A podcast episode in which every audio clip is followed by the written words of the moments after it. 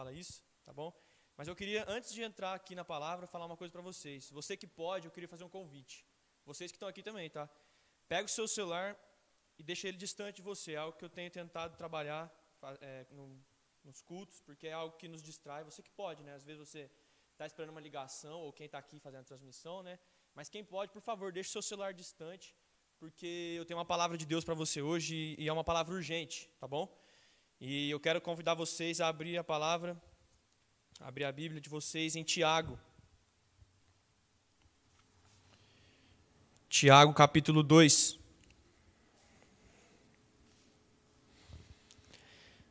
Nós vamos ler dos versículos 14 ao 26. Eu preciso que vocês prestem bastante atenção, tanto naquilo que nós vamos ler agora, como no que vai ser dito aqui. Nós vamos falar sobre esse texto e só mais dois, tá bom? Mas eu preciso que vocês prestem atenção. Amém? Tiago 2, do 14 ao 26. De que adianta, meus irmãos, alguém dizer que tem fé se não tem obras? Acaso a fé pode salvá-lo? Se um irmão ou uma irmã estiver necessitando de roupas e do alimento de cada dia, e um de vocês lhe disser: Vá em paz, aqueça-se e alimente-se até satisfazer-se, sem porém lhe dar nada, de que adianta isso? Assim também a fé, por si só, se não for acompanhada de obras, está morta. Mas alguém dirá: Você tem fé, eu tenho obras. Mostre-me sua fé sem obras, e eu lhe mostrarei minha fé pelas obras.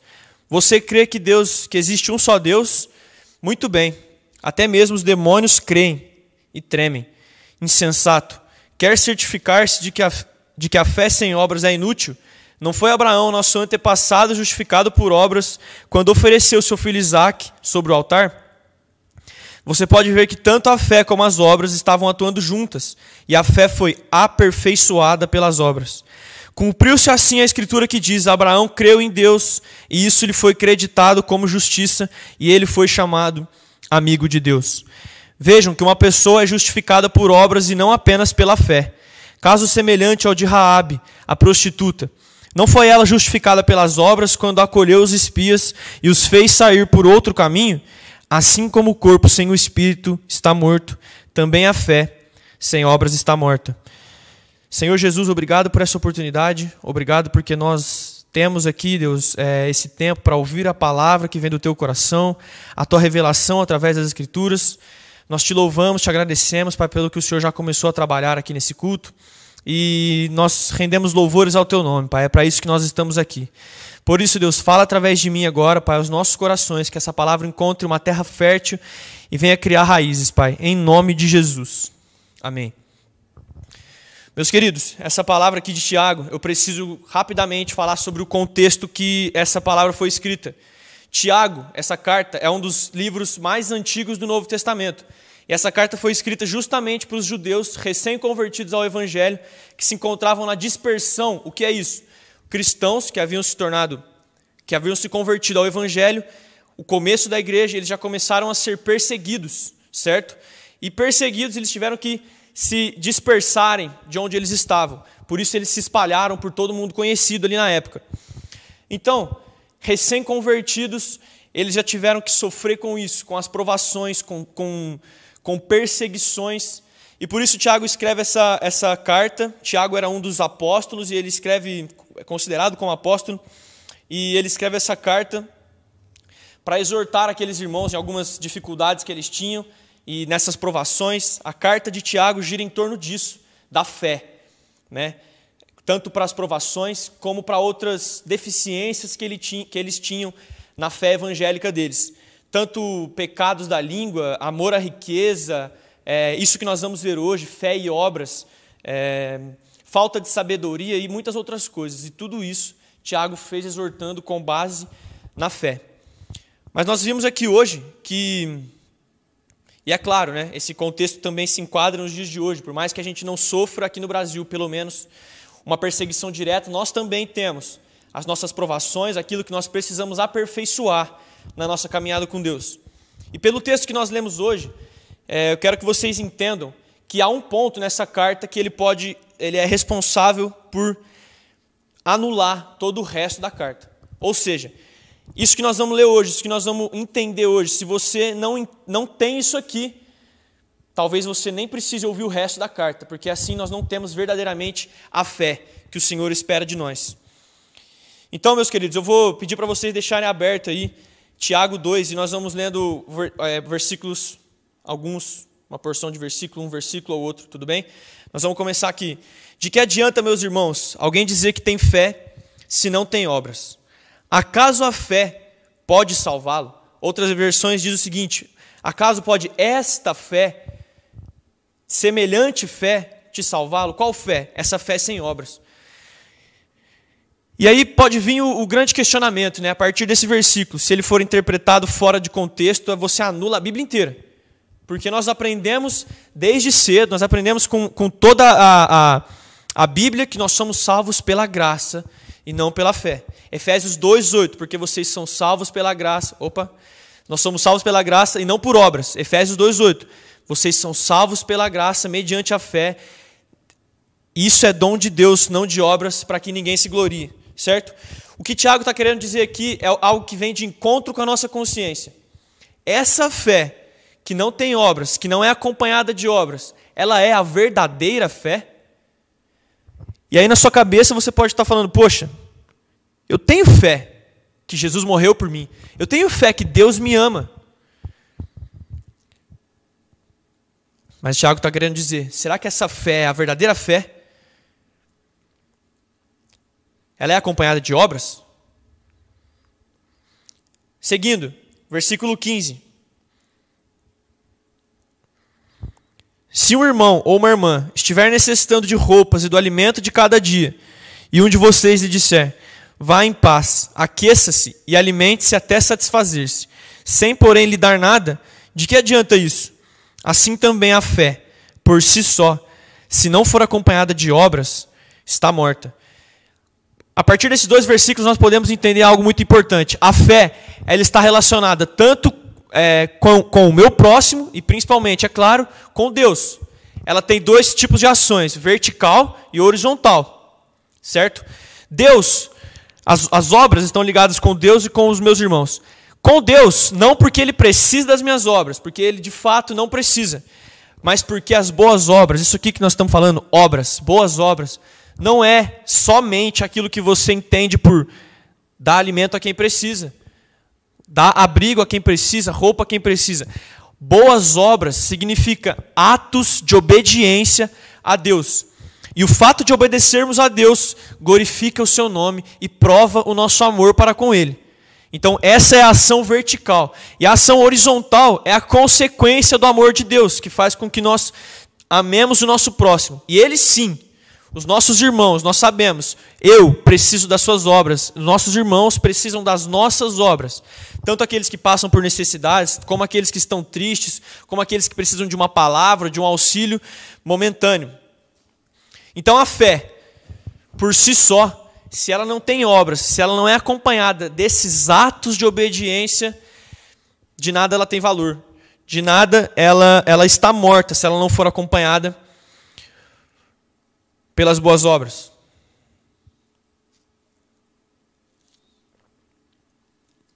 E Tiago continua, versículo 18: Mas alguém dirá: Você tem fé e eu tenho obras. Mostre-me a sua fé sem obras, e eu lhe mostrarei a minha fé pelas obras. Você crê que existe um só Deus? Muito bem, até os demônios creem e tremem. Então, o que ele está querendo dizer aqui, nesses dois, nesses dois versículos que nós lemos agora?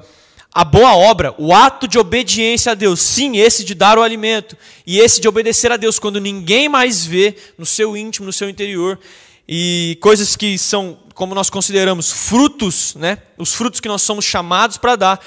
Isso evidencia que você tem fé. Isso comprova que você tem fé. Eu estava conversando com o Franklin ali agora, é, um pouquinho sobre esse tema. E a fé, ela é a raiz e as obras, as boas obras que nós fazemos são os frutos. E Deus nos chama para fazer boas obras. É o que ele diz aqui: Mostre-me a sua fé sem obras, e eu lhe mostrarei a minha fé pelas minhas obras. Ou seja, a minha fé. Eu, eu, se, eu, se eu digo que creio, se a minha consciência diz, eu creio que o Senhor Jesus morreu por mim e irá me salvar. Se isso é verdade, A consequência é fazer boas obras. Se essa consciência é verdadeira, isso vem acompanhado da prática de boas obras. E olha que, olha que como Tiago usa essa, essa palavra forte. Vocês creem que existe um Deus, que Deus é um só, fazem bem. Até os demônios creem, e o só crer, eles fazem melhor ainda, porque eles também tremem. Eles também tremem diante de Deus. Ou seja, se você está ali só crendo, o diabo também crê. E ele ainda treme. Então, qual valor tem na fé se ela não for acompanhada de obras, se ela não for acompanhada de frutos? A raiz, se não houver frutos. Certo? Seguindo, do 20 ao 24. Insensato, quer certificar-se de que a fé sem obras é inútil? Não foi Abraão, nosso antepassado, justificado por obras, quando ofereceu seu filho Isaque sobre o altar? Você pode ver que tanto a fé como as obras estavam atuando juntas. E a fé, atenção, foi aperfeiçoada pelas obras. Cumpriu-se assim a escritura que diz: Abraão creu em Deus, e isso lhe foi acreditado como justiça, e ele foi chamado amigo de Deus. Vejam que uma pessoa é justificada por obras e não apenas pela fé. Deixa eu te dizer. Isso nós vamos, eu vou falar um pouquinho mais para frente, mas fica tranquilo. Você não vai ser salvo por essas obras. Não vão ser as boas obras, não vai ser o tanto de alimento que você deu, não vai ser o tanto de carinho que você deu para alguém que precisa, não vai ser o tanto de eu nem sei mensurar, mas quantas coisas boas você pode fazer, não é isso que te salva. Nós vamos entender, fica tranquilo. Mas o que ele está querendo dizer aqui? Ele está usando dois exemplos de pessoas. O primeiro exemplo que nós lemos aqui: Abraão, que foi justificado, ou melhor, a sua fé foi aperfeiçoada, foi evidenciada, comprovada, quando ele realizou boas obras. Abraão, o exemplo que Tiago usa aqui, é quando ele ofereceu Isaac.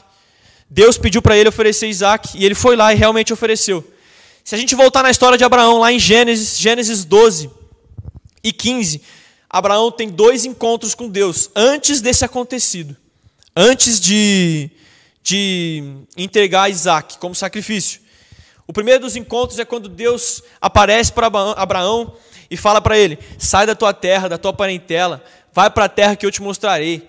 É, farei de ti uma grande nação, teu nome será famoso. Abençoarei os que te abençoarem, amaldiçoarei os que te amaldiçoarem. Por meio de ti serão benditas, serão abençoadas todas as famílias da terra. E Abraão creu. Abraão teve fé. Então deixa eu te dizer, Abraão, por mais que ele estava sob a lei, no regime da lei, ele foi salvo pela graça. Não foi pelo que ele fez, não foi pelo que ele tinha podia fazer, assim como nós que estamos aqui hoje, ele também foi salvo porque Deus resolveu salvá-lo. Porque Deus olhou para ele e viu que ele era uma, uma criação de Deus em Cristo Jesus e resolveu, na sua eterna bondade e misericórdia, segundo a sua própria eleição, que salvaria Abraão. Não foi Abraão que, que, que, o escolheu, e não foi porque ele ofereceu Isaac, mas porque ele creu, porque Deus o escolheu, porque Deus o chamou. Naquele momento ele havia crido. E o segundo encontro, Gênesis 15. Quando Abraão, é, já velho, Deus se encontra com ele e diz: Eu te darei um filho. E esse filho será Isaac, e por meio dele virá o Messias né? Porque é a promessa que ele faz, por meio de ti serão benditas todas as famílias da terra. Naquele momento, sem saber, Abraão creu em Jesus, aquele que por meio de quem todos os filhos de Deus são abençoados. E aí a, a palavra diz: "E Abraão creu em Deus, e isso lhe foi imputado por justiça". Ou seja, a promessa, Abraão não fez nada para receber. A salvação, Abraão não fez nada para merecer a promessa partiu única e exclusivamente de Deus. Abraão foi salvo porque Deus quis, por conta da sua graça. E naquele momento ele creu e foi salvo. Acontece que o exemplo que Tiago usa aqui, ele está querendo dizer que a fé de Abraão, a fé salvífica de Abraão, a fé que Abraão era realmente salvo, escolhido por Deus, foi comprovada, foi evidenciada, aperfeiçoada no momento em que ele realizou as boas obras, no momento em que ele obedeceu a Deus. Deus pediu Isaac, aquele por meio de quem estava toda a promessa de que viria aquele que abençoaria todas as famílias da terra, Jesus. Ele pede, Abraão, é, sacrifica o teu filho Isaque. E Abraão foi. Nós sabemos pela história que não, não precisou disso, mas Abraão chegou a preparar tudo, e na, no momento do ato, Deus falou que bastava, mas ele comprovou que ele realmente tinha uma fé em Deus. Versículo 25. Caso semelhante ao de Raabe, a prostituta, não foi ela justificada pelas obras quando acolheu os espias e os fez sair por outro caminho? A mesma história de Abraão. O exemplo que Tiago usa aqui é de Raabe. A gente vê a história dela lá em Josué e mais especificamente no capítulo 2, quando isso acontece. Josué estava ali em volta de Jericó e ele envia os espias para porque eles iam possuir aquela terra. E ele envia os espias para ver como é que era aquela terra. E a história conta que Raabe foi a responsável por esconder aqueles espias do povo de Jericó, que seria é, possuído pelo povo de Deus. E quando Raabe fez esse ato de obediência, essa boa obra, a fé dela que já tinha vindo antes, foi evidenciada. Nos versículos 8 e 11, se não me engano, olha o que Raabe diz àqueles homens: Eu sei que o Senhor lhes deu essa terra. O Senhor, seu Deus, é Deus nos céus e na terra. Então ela já havia crido, ela já havia ouvido, e nós sabemos que a fé vem pelo ouvir a palavra de Deus. Ela já ouvia, é, ela já tinha ouvido dizer quem era aquele Deus. E Deus, mais uma vez, na sua eterna bondade e misericórdia, derramou a sua graça sobre Raabe. E a sua fé foi evidenciada quando ela praticou boas obras com aqueles homens que seriam mortos. E ela escondeu eles na sua casa. Para finalizar o texto de Tiago, versículo 25.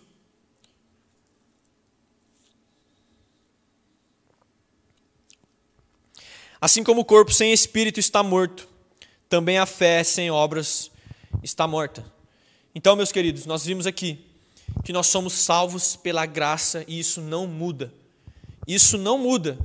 Se você acredita em algo que não é que, que, é, que diverge disso, se você acredita em algo que diverge daquilo que, que diz você é salvo só pela bondade e misericórdia de Deus, isso é mentira.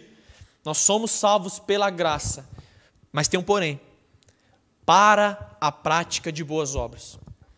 As boas obras evidenciam que você realmente foi salvo. Isso, hoje eu estou falando com você mesmo, você que é cristão, você que, que vive nos caminhos de Deus. É claro que com você que não conhece também. Fica comigo. Mas a fé sem obras, então, ela é morta. Ela não tem valor, ela não tem valia. Eu quero convidar vocês a abrir o nosso segundo texto, Efésios 2.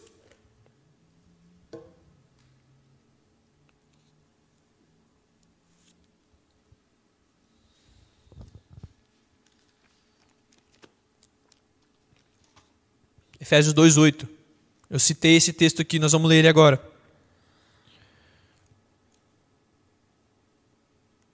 Fugiu Efésios aqui.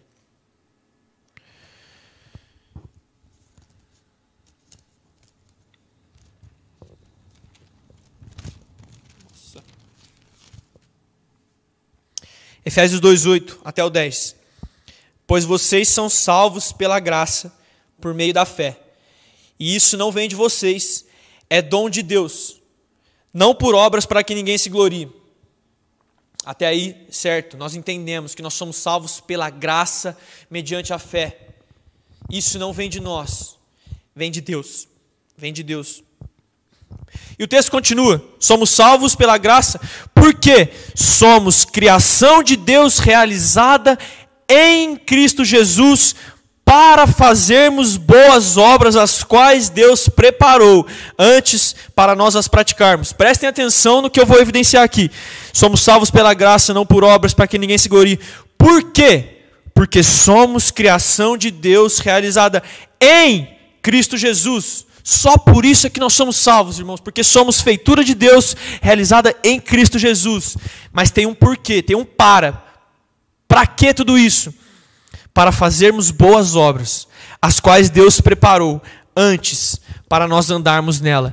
Tem outra, outra versão que eu amo que diz o seguinte: nos, Ele preparou de antemão para que andássemos em boas obras. Ou seja, o caminho do cristão, o caminho daquele que foi alcançado pela graça de, do Senhor Jesus, é andar no caminho das boas obras.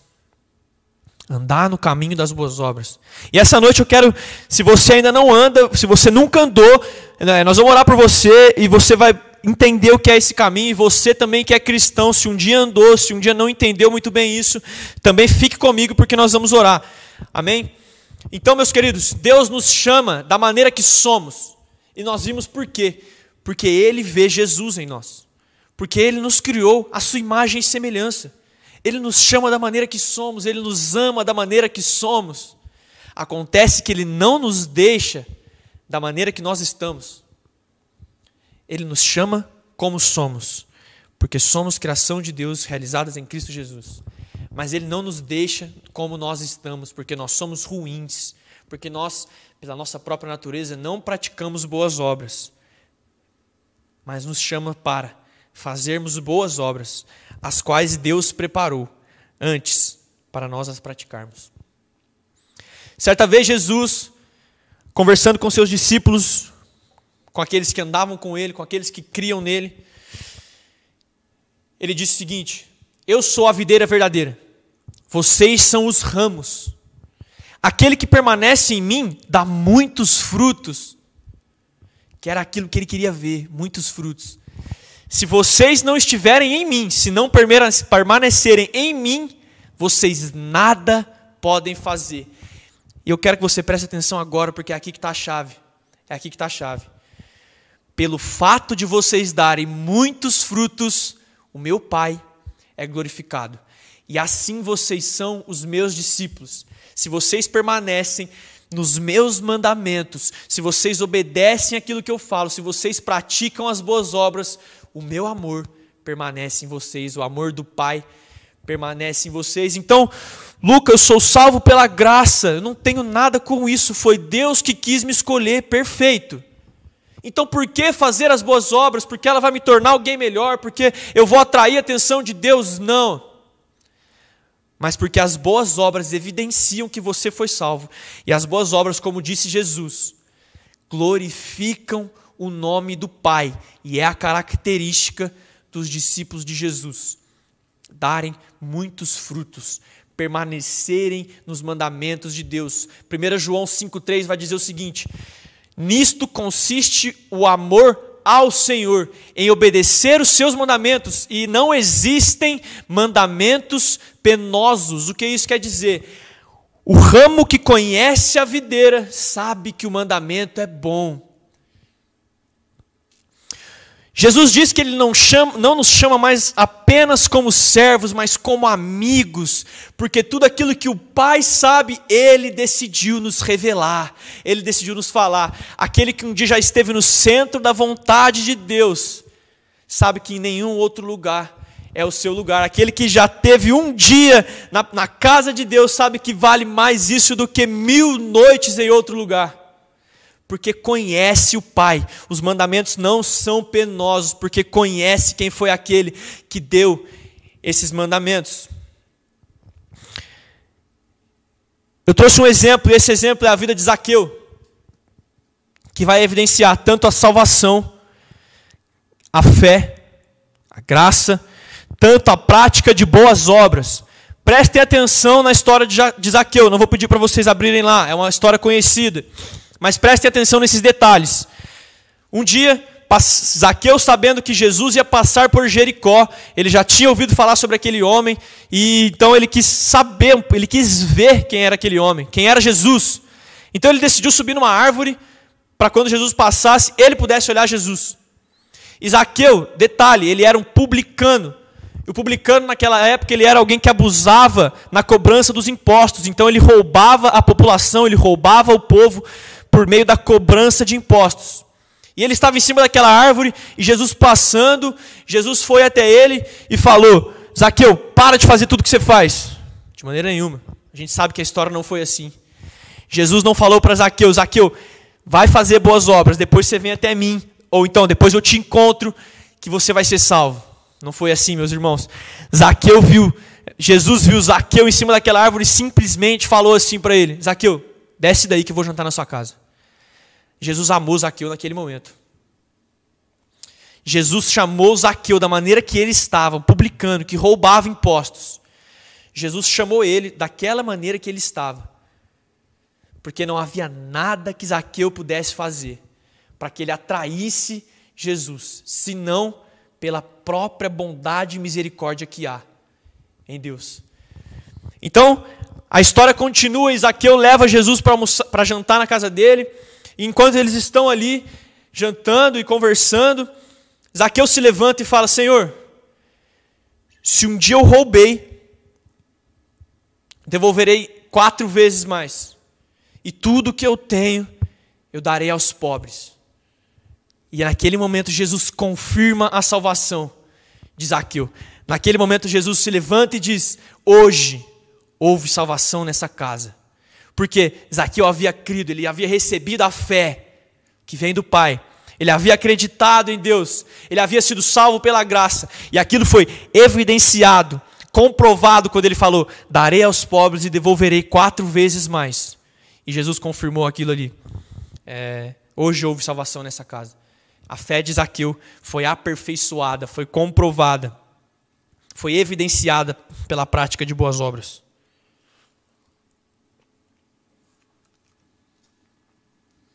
Acontece que Zaqueu era um homem miserável. Acontece que eu sou um homem miserável. Vocês que estão me ouvindo, vocês são homens miseráveis. Essa é a realidade. Paulo, em Romanos 7, diz o seguinte: Miserável homem que sou, quem me libertará desse corpo de morte? Porque nós não temos nada de bom para entregar ao Pai. Nós não temos. E mesmo assim ele resolveu nos chamar. Nós somos miseráveis. De nada pode ser bom, assim como Jesus fala: se vocês não estão em mim, vocês não podem dar frutos, mas essa é a boa notícia do Evangelho. Deus resolveu salvar pecadores como eu e como você, através do seu Filho Jesus, que veio nessa terra e sofreu o sacrifício que cabia a mim e cabia a você. Deus se reconciliou com pecadores. Deus se reconciliou comigo, Ele se reconciliou com você, porque Ele te ama, por conta da sua graça, por conta do seu amor e da sua misericórdia. E agora eu quero trazer isso para uma aplicação na vida de vocês, eu já estou finalizando. Eu quero aplicar isso na vida de vocês. Talvez você ouviu essa palavra e você entendeu que você não está vivendo dessa forma, na prática de boas obras, uma vida que agrada a Deus, uma vida que você não tem praticado boas obras tanto no sentido horizontal de, de obedecer a Deus, os atos de obediência, andado em santidade, tanto em atos verticais, ajudado o seu próximo é, auxiliado aqueles que precisam, chorando com aqueles que choram. Então eu tenho duas possibilidades aqui hoje. A primeira, talvez você nunca tenha se encontrado com Deus. Talvez, talvez Deus nunca tenha se encontrado com você. Talvez você ainda não tenha rendido a sua vida para Jesus. E eu falo isso tanto para cristãos como para aqueles que nunca ouviram falar sobre Jesus ou já ouviram falar, mas nunca tiveram um contato, um relacionamento com Ele. Eu falo isso para vocês. Se você não anda em boas obras e se você entende que você é um miserável pecador e que Ele te chama simplesmente pela sua graça, pela sua bondade e misericórdia para a prática de boas obras, eu quero falar com você, fica comigo até o fim dessa palavra que eu vou fazer uma oração por vocês. Aqueles que entendem que não praticam boas obras porque não estão ainda enxertados na videira verdadeira que é Jesus. A segunda possibilidade você se lembra da cruz que te salva, mas você esquece da cruz que você tem para carregar. Meus queridos, como já foi batido na tecla muitas vezes aqui, somos salvos pela graça simplesmente porque Ele quis, e isso não muda, isso não muda. Mas eu quero te dizer que a, a, a, o poder da graça não anula a nossa responsabilidade de obedecermos a Deus. Jesus diz: aquele que quer vir após mim, negue-se a si mesmo, tome a sua cruz e siga-me. Então deixa eu te dizer, olhe para a cruz e veja sim o quão miserável você é, o quanto você merecia aquela cruz e que Deus pregou o seu filho naquela cruz por você. Olhe nesse sentido de reconhecer que você foi salvo pela graça, mas olhe para a cruz também para saber que você tem um propósito a cumprir, que você tem um caminho para seguir, que você tem mandamentos a obedecer para glorificar o nome do Pai. Amém?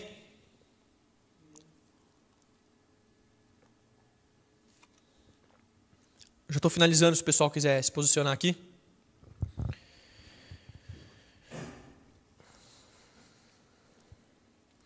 Meus queridos, nós, cristãos, um dia já escolhidos por Deus, já chamados por Deus para a prática de boas obras, por mais que você não esteja praticando isso, não se esqueça da responsabilidade que você tem de carregar a sua cruz. Deixa eu fazer algumas perguntas para você, jovem que namora. O primeiro dos mandamentos é: amarás o Senhor teu Deus com todo o teu coração, com toda a tua alma e com todo o teu entendimento.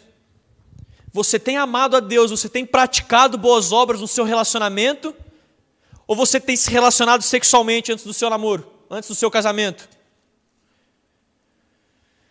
Você jovem que agora na sua juventude, com essa, com essa carnalidade, você tem praticado boas obras para esperar um casamento, para esperar a mulher, o homem que Deus tem? Ou quando você entra no seu quarto, quando ninguém te quando ninguém está vendo mais, você pratica imoralidades, pornografia, masturbação. Você tem praticado boas obras ou isso tem acontecido na sua vida? Você tem uma cruz para carregar, a obediência a Deus. É isso que glorifica o Pai. O fato de darmos muitos frutos é o que glorifica o Pai. Quando você trabalha, você pratica boas obras ou você rouba o tempo do seu patrão, você dá um jeitinho de, de trabalhar um pouquinho menos ou de dar uma relaxada. Como tem sido o seu trabalho? Você tem adorado, você tem amado o Senhor teu Deus através da prática das boas obras? E o segundo dos mandamentos que Jesus diz: ame o teu próximo como a ti mesmo.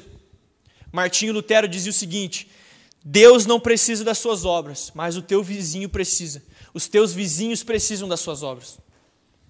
Deixa eu te dizer, você tem visto aqui na igreja órfãos, viúvas, pessoas que necessitam de ajuda, pessoas que necessitam de uma palavra, pessoas que necessitam de visitas, e você tem praticado boas obras ou você não tem visto? Você tem feito vista grossa?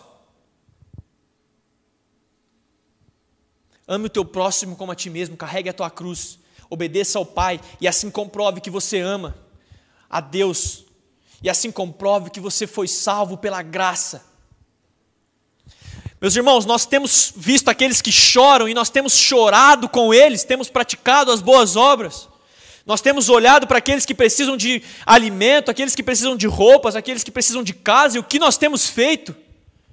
Nós temos sido piedosos, aqueles que se encontram com Deus saem de maneira diferente, aqueles que se encontram com Deus, se não têm compaixão pelo seu próximo, se não têm amor a Deus acima de todas as coisas, não têm a verdadeira fé, a fé que vale a fé que é viva.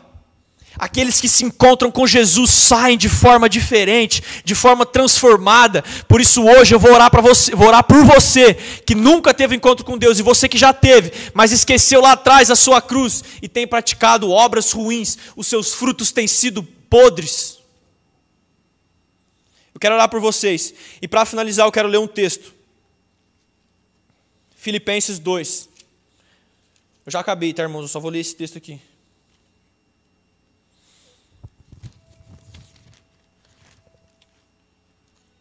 Filipenses 2, do 5 ao 11.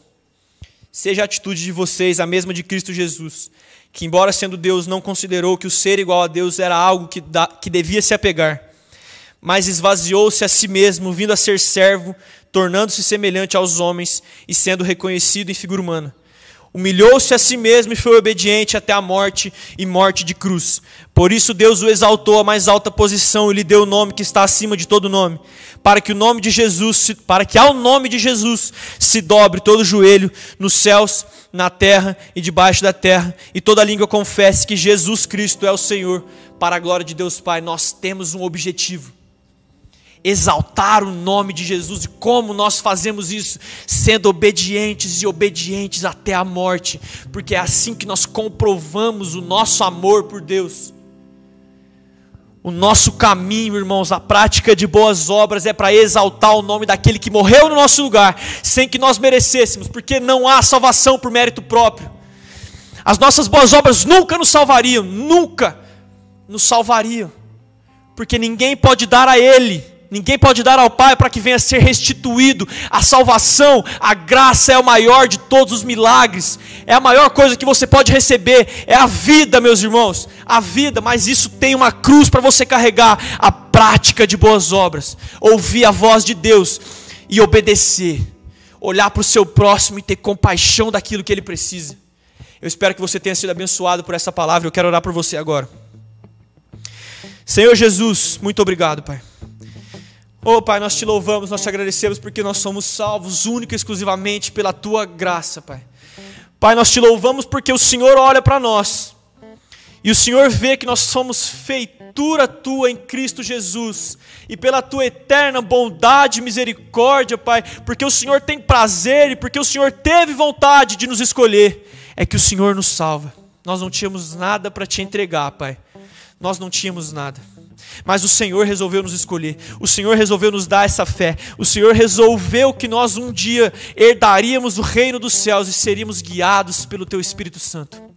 Obrigado, Pai, obrigado. Pai, primeiramente eu oro por aqueles que nunca se encontraram contigo, por aqueles que um dia é, nunca, Pai, se, se renderam aos teus pés, mas que nessa noite se sentem convidados, Pai, por essa graça irresistível, Pai, tua, por essa graça doce, Pai, por esse convite doce que o Senhor tem, Pai. O convite da vida através da graça, Pai. Abençoa aqueles que estão te entregando hoje, Pai, entregando as suas vidas hoje, Deus, em nome de Jesus, Pai. E aqueles, Pai, que um dia ouviram a tua palavra, Pai, que um dia creram no Senhor, foram salvos verdadeiramente, mas saíram da prática das boas obras, andaram em desobediência, andaram por caminhos que não te agradam, Pai. Em nome de Jesus, Pai, acende no coração deles, Pai, o desejo, a vontade, Pai, de te servir. Porque nós sabemos que tudo vem de Ti. Tudo é por meio de Ti, tudo é para Ti, Pai. Enxerta-nos, coloca-nos, Pai, na videira verdadeira que é Cristo, para que venhamos a dar as boas, as, os bons frutos, Pai, para glorificar o nome de Deus. Em nome de Jesus. Amém.